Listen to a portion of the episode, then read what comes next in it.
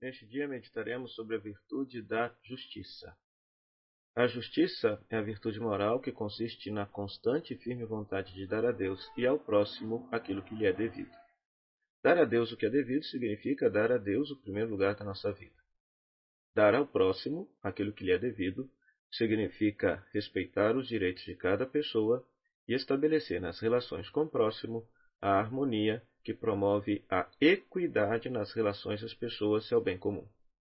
Em outras palavras, significa tratar a todos de forma igual, independentemente da religião, classe social, filosofia de vida, etc. Né? Por isso que a imagem da justiça, a imagem consagrada da justiça, é esta mulher com a balança, com os olhos vendados, porque ela vai estabelecer, ela vai estabelecer a justiça sem olhar a quem. A Bíblia elogia os homens justos, né?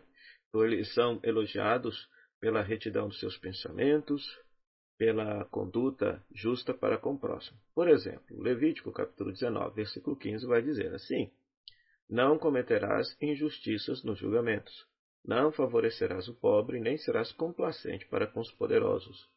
Julgarás o teu próximo com imparcialidade. Né?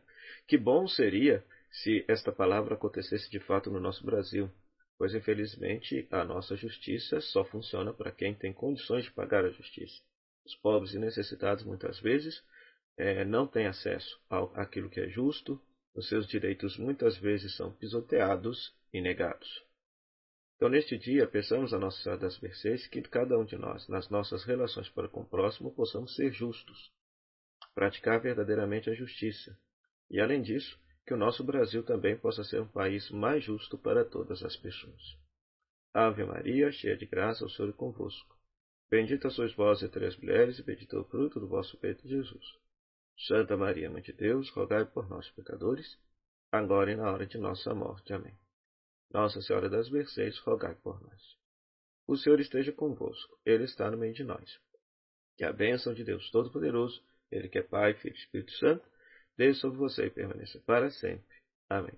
E não se esqueça, participe hoje da Santa Missa Novena, às sete e meia da noite, na Comunidade Bom Pastor, hoje presidida pelo Padre Edir, da Comunidade Querigma, pároco da Paróquia Senhor dos Passos de Sarzedo, e depois a Santa Missa, noite de louvor a Maria com a renovação carismática. Traga a sua família.